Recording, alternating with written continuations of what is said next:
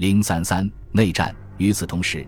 指定行省总督方式的改变，不仅使得颇不情愿的西塞罗被派去管理西里西亚，也引发了关于凯撒在高卢任职期限的复杂问题。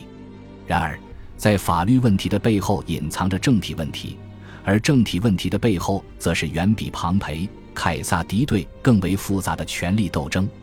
家徒的敌意消除了任何可能使凯撒为个人野心而牺牲起平民派形象的诱惑。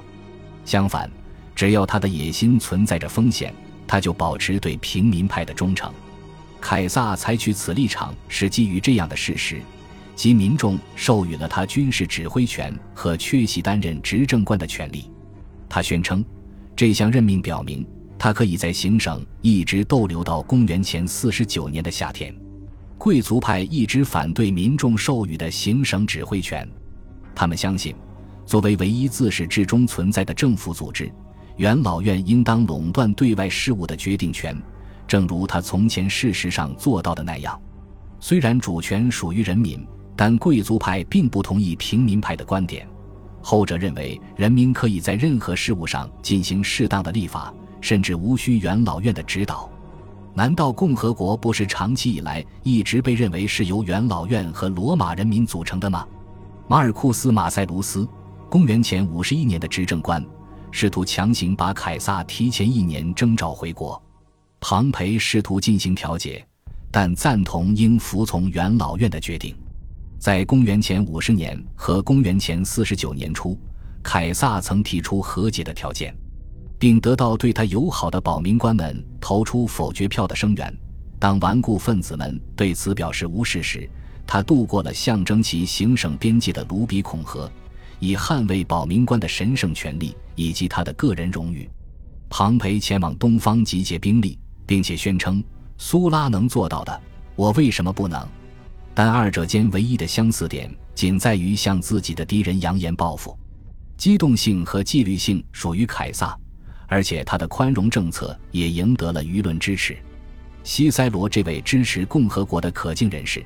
哀叹说：“庞培和凯撒唯一的目标都不过是权力，他所能做的只有责备当事人，包括元老院内部和平的反对者，因为他相信政治体系本身是完美无缺的。如果加图的谈吐如同居住在柏拉图的理想国中一般的话，那么西塞罗则在作品中论证。”罗马共和国甚至要胜过那个乌托邦。到了公元前一世纪五十年代后期，当混乱与暴力已成为生活的常态时，西塞罗有感而发，撰写了两部政治哲学著作，标题和内容都是以柏拉图的《理想国》和《法律篇》为基础的。在《论共和国》中，他解释说，从罗马的传统中发展出一种混合政体。它是最为平衡与稳定的。他在法律篇中所展示的法律是为富有教养的未来公民体设计的，与现有的法律和习俗十分接近。在这部论著现存残篇中，唯一的创新之处是，增加了元老院和高级官吏的力量与权威。《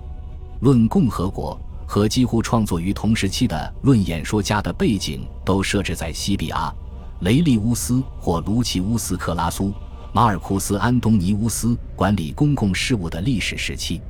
西塞罗为共和国病症开出的药方是需要找到一批或某个富有才华的政治家，让他们为其他人树立行为表率。他从未对庞培或凯撒抱有此等希望，